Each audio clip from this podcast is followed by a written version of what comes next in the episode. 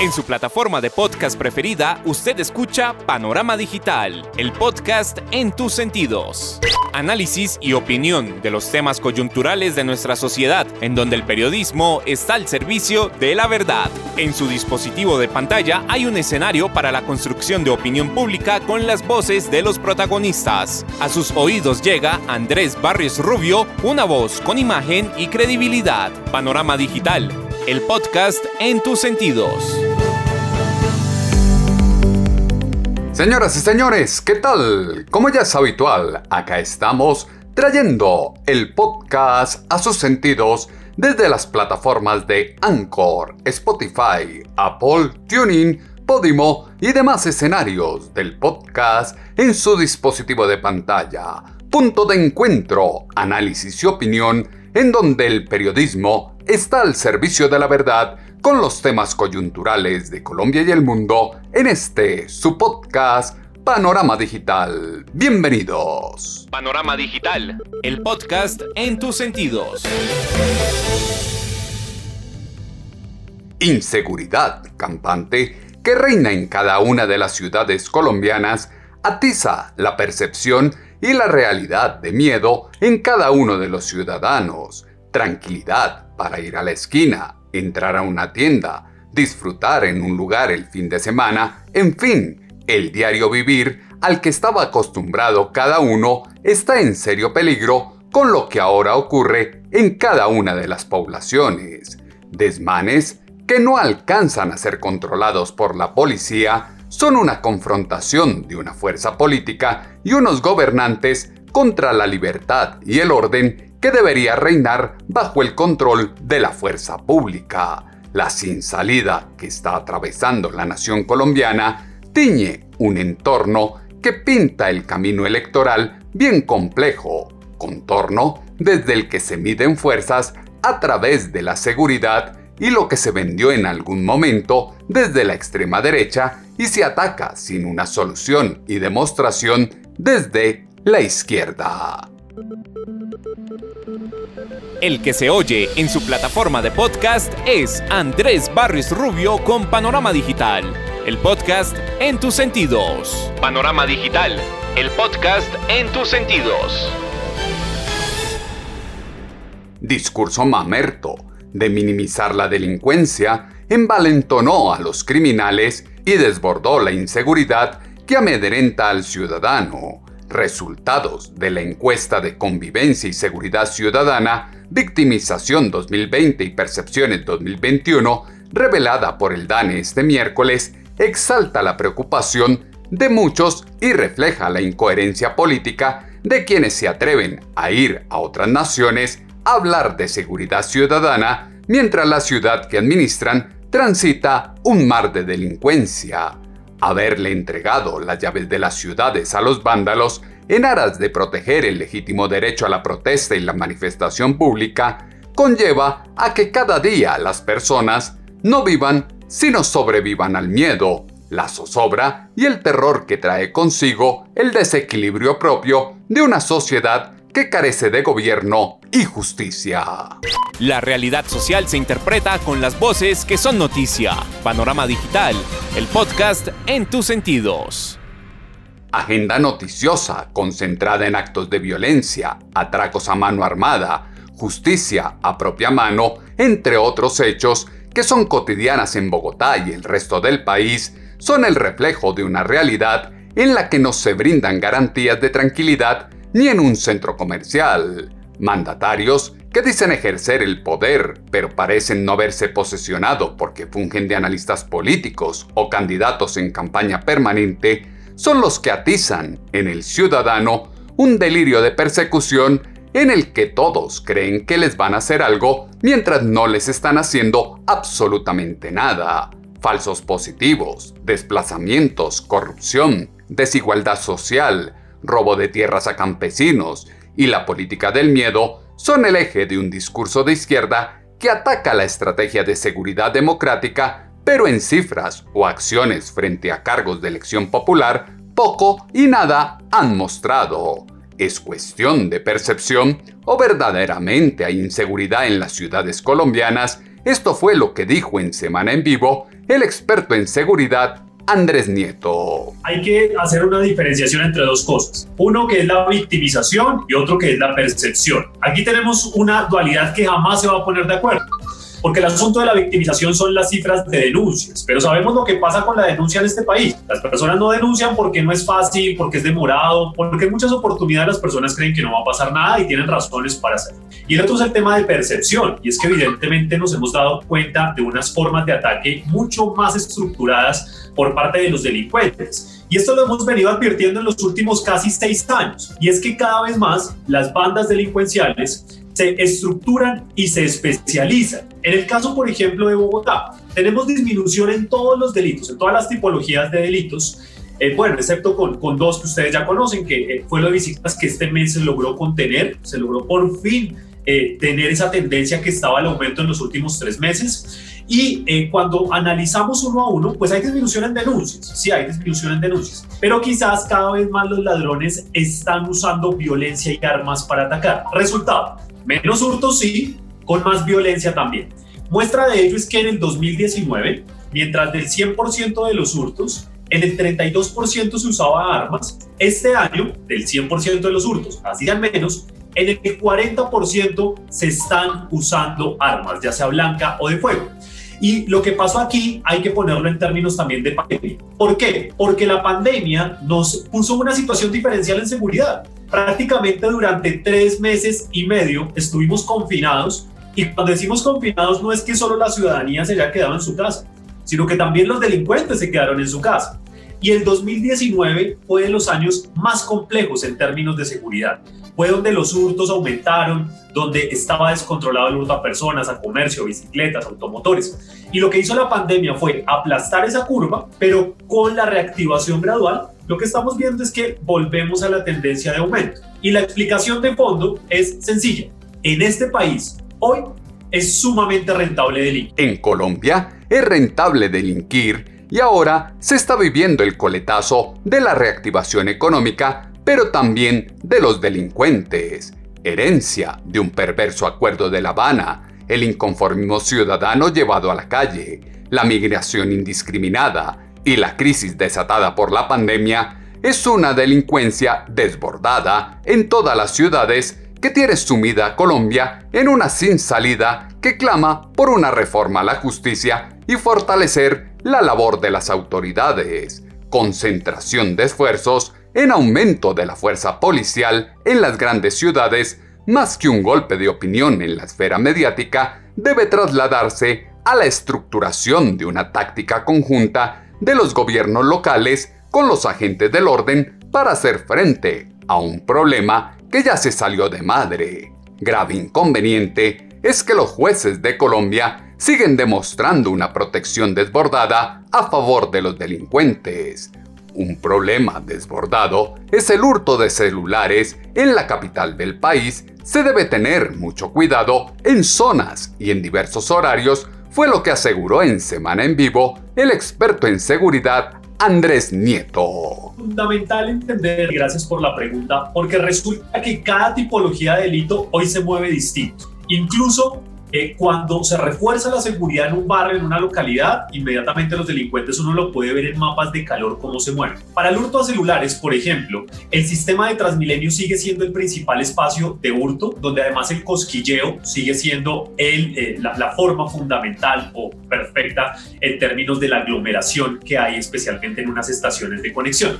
Y si habláramos de localidades, el hurto a personas que une también el hurto a celulares es muy particular en el siguiente orden. En horario de oficina, llamemos de 8 de la mañana a 5 de la tarde, se centra en las localidades orientales. ¿Qué quiere decir esto? En Usaquén, en Chapinero, en Candelaria, en Santa Fe. Y muy temprano en la mañana y muy tarde en la noche se concentra en el occidente. ¿Qué quiere decir? En Fontibón, en Engativá, en Suba, en Kennedy. Esto coincide con que en el oriente están la mayoría de empresas, eh, puntos eh, comerciales, los puntos empresariales, logísticos, y en el occidente están particularmente estas nuevas expansiones de viviendas Entonces es precisamente los ladrones, mientras salen las personas de su casa y cuando vuelven, allí los roban. Y cuando van a la oficina o al trabajo, entonces se desplazan hacia arriba. Eso, por ejemplo, en el hurto a celulares y personas. Si nosotros habláramos de hurto a viviendas, la situación es inversa. Precisamente porque abajo, en el occidente, hay más cúmulo de apartamentos y de casas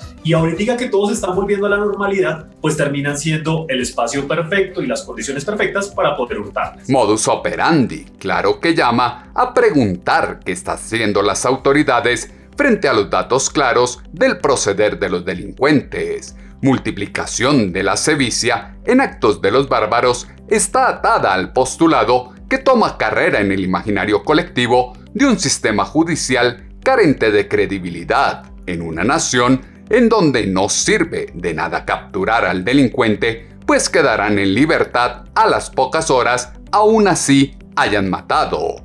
Trascendental es para el país una reforma al aparato judicial, erradicar del discurso jurídico el delito menor, hurto callejero, asalto a mano armada, violación, asesinato, son hechos de graves consecuencias que necesitan se les ponga un freno con penas ejemplares y se evite la excarcelación o la casa por cárcel para esos desechos sociales que se revisten de delincuentes, asesinos, vándalos, terroristas o sádicos para generar temor en el colectivo ciudadano y salirse con sus propósitos no santos. ¿Qué hacer desde las autoridades de policía y desde las autoridades civiles para atacar el problema? Esto es lo que aseguró en Semana en Vivo el experto en seguridad Andrés Nieto. Bueno, ese es un debate fundamental, sobre todo porque aquí no solo desde muchas administraciones, sino desde la misma comunidad, a veces vemos cómo se cree que la seguridad es solo responsabilidad de la policía. Y realmente no es así. Muestra de ello es que hoy tenemos dos grandes situaciones. Uno, un déficit de policía. El país tiene un déficit de más o menos el 39% de policía, no para estar seguros, sino para llegar al mínimo internacional que nos recomienda Naciones Unidas. Y eso tiene una explicación. En los últimos 15 años, la incorporación ha bajado porque hoy nuestros jóvenes no quieren ser policías. Eso hace parte también de lo que tenemos que evaluar y es por qué cada vez menos las personas quieren entrar a la institución. Dos, hay una situación y es que ahí en ese, en ese déficit que tenemos de policía, lastimosamente además hoy estamos usando a la policía para cosas que no son de la policía. Voy a poner un caso. Las situaciones de convivencia, por ejemplo, el problema del ruido, de la basura, del perrito, del excremento del perro, de las problemáticas entre vecinos, deberían ser más de convivencia, de autorregulación, de cultura ciudadana que de un policía. Es que hoy en este país llaman a la policía para todo. Hay un problema de basura que el vecino lo sacó a la hora que no es. Llamemos a la policía. Si eso lo cruzamos con que nos faltan policías para llegar al estándar internacional, lo que quiere decir es que estamos mal usando a la fuerza pública para cosas que deberían ser atendidas por, otros, eh, por otras autoridades de seguridad. Recordemos que cuando hablamos de autoridades, no es solo la policía, sino comisarios, inspectores, personeros, eh, en las ciudades que tengan gestores y referentes de convivencia. Y eso quizás lo podrían atender esos gestores mientras la policía da golpes contundentes a la delincuencia.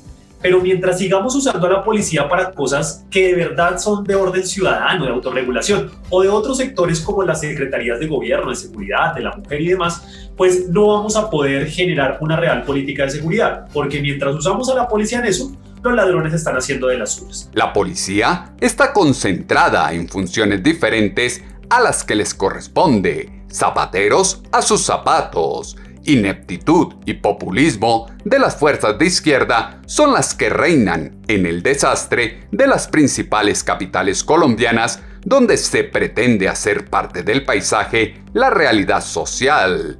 Desprotección que circunda en el ambiente es la que conlleva a que muchos sientan y experimenten el inigualable placer de haber llegado vivo a la casa como si se tratara de algo anormal los colombianos están siendo víctimas de la intolerancia de los violentos. Se volvió de gran riesgo ir a la tienda de al lado o salir a la calle con un celular, sin estar en la mira de unos sujetos que buscan robar sin el menor respeto por la vida del otro. Impunidad es la que opera conexa la irresponsabilidad de los gobiernos locales, regionales y nacionales que en pleno conflicto y etapa de crisis abrieron las fronteras sin mayor requisitos y llegaron a los territorios todos los que quisieron y hoy operan sin control y ley de nada. No todo es culpa de la policía. ¿Cuál es entonces el real problema de lo que está ocurriendo en Colombia? Esto es lo que exalta en Semana en Vivo el experto en seguridad Andrés Nieto. Resulta que el problema es el siguiente. Uno, tenemos déficit, pero además la policía tiene una presión encima gigante. En este país, si algo se ha olvidado, es que los policías, antes de ser policías, son humanos. Debajo de ese uniforme de una persona que tiene miedo, que tiene familia. Miren en el caso de la pandemia. Muchos de nuestros policías no recibieron ni siquiera un tapabocas. Fueron de las instituciones que no pararon durante todo el año y que no tuvieron el acompañamiento.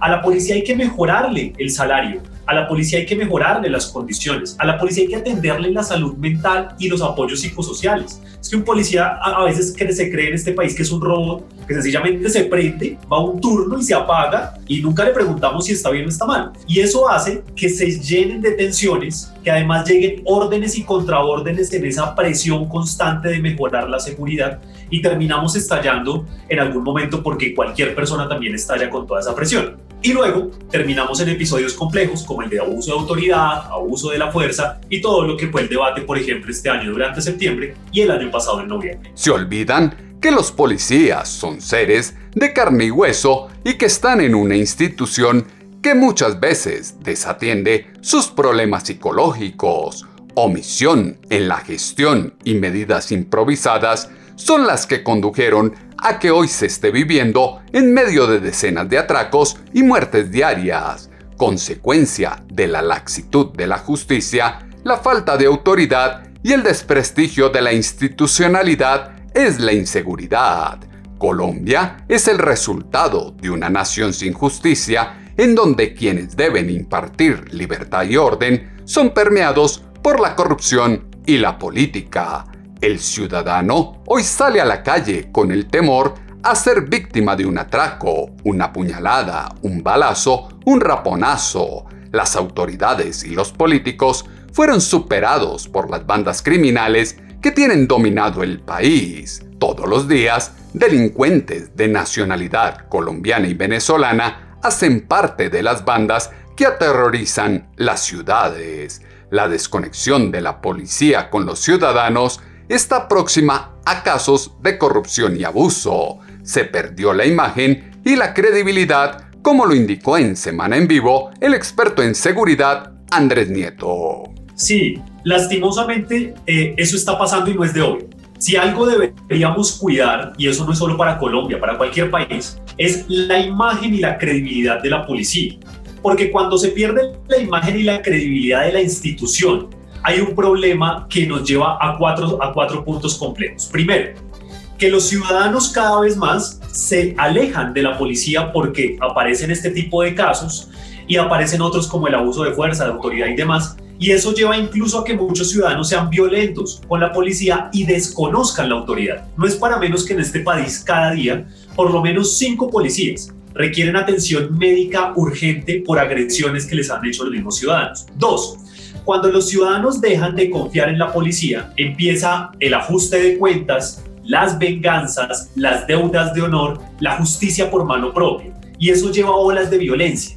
Todo homicidio, toda lesión que se haga entre un familiar, conocido, amigo, vecino, va a llevar a otra y esa a otra. Tres, esto es un proceso no de hoy, como les digo. En los últimos 30 años, cada vez que la policía ya está recuperando su buena imagen, algo pasa. Por ejemplo, si uno mira lo que pasó con la buena imagen de finales de los 80 que cayó con el caso de la niña que fue abusada y que luego fue asesinada en una estación de policía de Bogotá, inmediatamente cayó. Fue lo mismo que pasó en el año 2010, donde ya habían disminuido y solo el 40% de desfavorabilidad tenía la policía, y para el 2013 ya estaba en el 49%, después de lo que pasó con el grafitero en Bogotá. Y lo mismo pasó con lo que eh, sucedió ahorita en septiembre, donde las personas se alejaron de la policía porque empiezan a ver que ahí no hay respaldo. Y hay que cuidar la imagen de la policía. Lo más complejo, por ejemplo, con lo que pasó en septiembre, no es recuperar los CAI. Realmente eso es un proceso administrativo y se hará. Lo más difícil es volver a la cohesión social, que el ciudadano vuelva a confiar en la policía, que la policía responda al ciudadano, que haya relación de respeto entre los dos y que haya tejido social. Porque no hay nada mejor para la delincuencia que encontrar barrios donde la policía no es acogida por la comunidad y hay una ruptura entre los dos. Ruptura de la policía con los ciudadanos es aprovechada por la delincuencia y pone en situación compleja la seguridad de todos. El hurto, el asalto, la moto, el parrillero, el ratero, el asesino, el matón, la bandilla, la banda, lo que pasa hoy en Bogotá y otras ciudades de la nación no está solo asociado a los migrantes venezolanos, si bien es un fenómeno que puso en caos a la nación y es inevitable reconocerlo, hay que registrar que la desigualdad y la falta de oportunidades es la que está conllevando a que un gran porcentaje de la población opte por delinquir. Nadie está exento de la inseguridad. Se volvió a etapas ya superadas de hace muchos años en donde renace el temor y el caos ante la incapacidad de las autoridades para controlar los desmanes de unos pocos que optan por generar el reinado del crimen. La policía y demás agencias de inteligencia del Estado se están quedando cortas contra la inseguridad.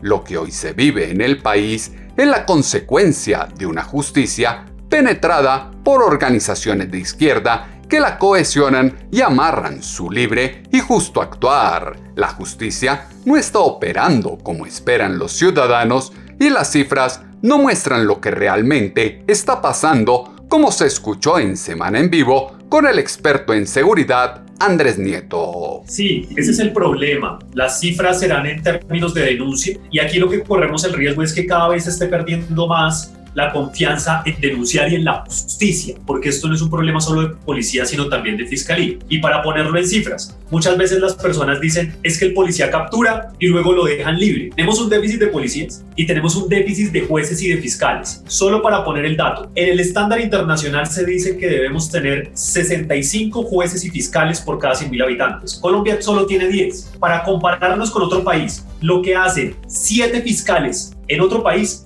en Colombia le toca solo uno. Muchas veces no es que no quieran hacer la judicialización, sino que están colapsados. Y esto lleva a que la gente disminuya la denuncia porque cree que no va a pasar nada y entre tanto luego vamos a ver cómo las cifras disminuyen. Quizás la radiografía más interesante sería impulsar la denuncia para que cada vez sepamos con mejor detalle qué es lo que pasa y si bien las cifras van a aumentar, desde ahí sí pueden tomar unas mejores decisiones de política pública. Hay que impulsar la denuncia y presionar con cifras la ejecución de políticas públicas en materia de seguridad.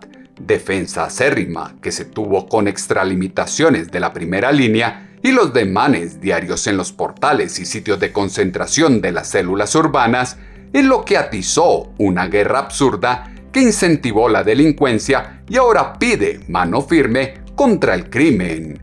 Atrocidades que se ven en las calles son el resultado de una mala administración combinado con un cóctel de una débil y corrupta justicia que solo apuesta por darle plena libertad a los maleantes para que se despierten cada mañana con la única idea de salir a delinquir. Las bandas criminales se transformaron y adaptaron a un nuevo entorno después de la pandemia, como lo aseguró en el diario El Tiempo el investigador Andrés Preciado. Hablar de pospandemia, de la gestión de la seguridad en la pospandemia es un poco fuerte porque en realidad todavía estamos pasando por la gestión más importante de la pandemia, pero hay algo que la pandemia definitivamente nos enseñó en temas de seguridad y es que el comportamiento criminal es sumamente adaptable y sumamente modificable y se acomodó a esa nueva situación de pandemia en donde las organizaciones delincuenciales dejaron de operar como conocíamos eh, recientemente que operaban.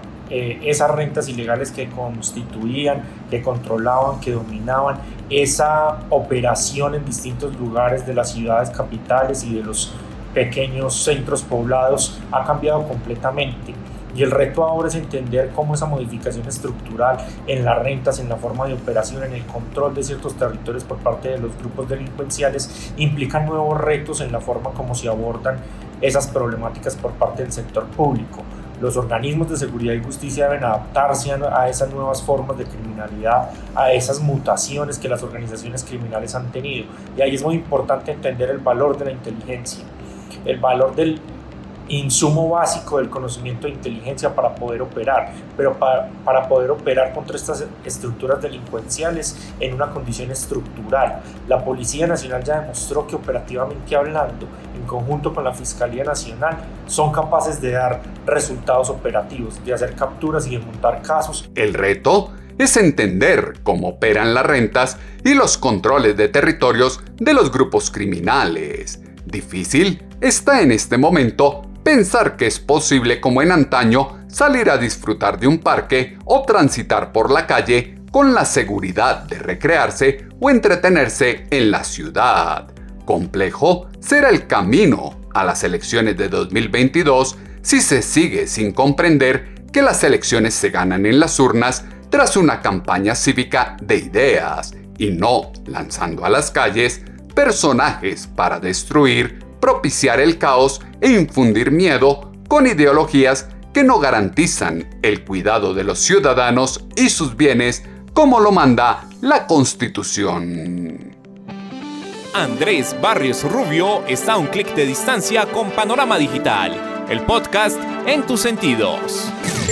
Este es el momento de generar políticas públicas que realmente se enfoquen en las necesidades de la gente y no en las cifras por cumplir. La indolencia, la hipocresía y la mitomanía de la clase política está acabando con el país mientras los ciudadanos son víctimas de la corrupción campante que carcome el asomo de una solución a corto plazo. Elementos que fueron insumo para la columna de opinión en pulso.com que esta semana hemos titulado De la percepción a la realidad. Sus comentarios los esperamos en la cuenta en Twitter, arroba atutobarrios o en la página web www.andresbarriorrubio.com. El panorama digital se amplía en www.andresbarriosrubio.com. En ocho días volveremos a tener una cita, ustedes y nosotros, acá en sus dispositivos de pantalla a través de las plataformas de Anchor, Spotify, Apple, TuneIn, Podimo y demás escenarios en donde llevamos el podcast a sus sentidos. Punto de encuentro, análisis y opinión en donde el periodismo está al servicio de la verdad con los temas coyunturales de Colombia y el mundo en este su podcast Panorama Digital con Andrés Barrio Rubio.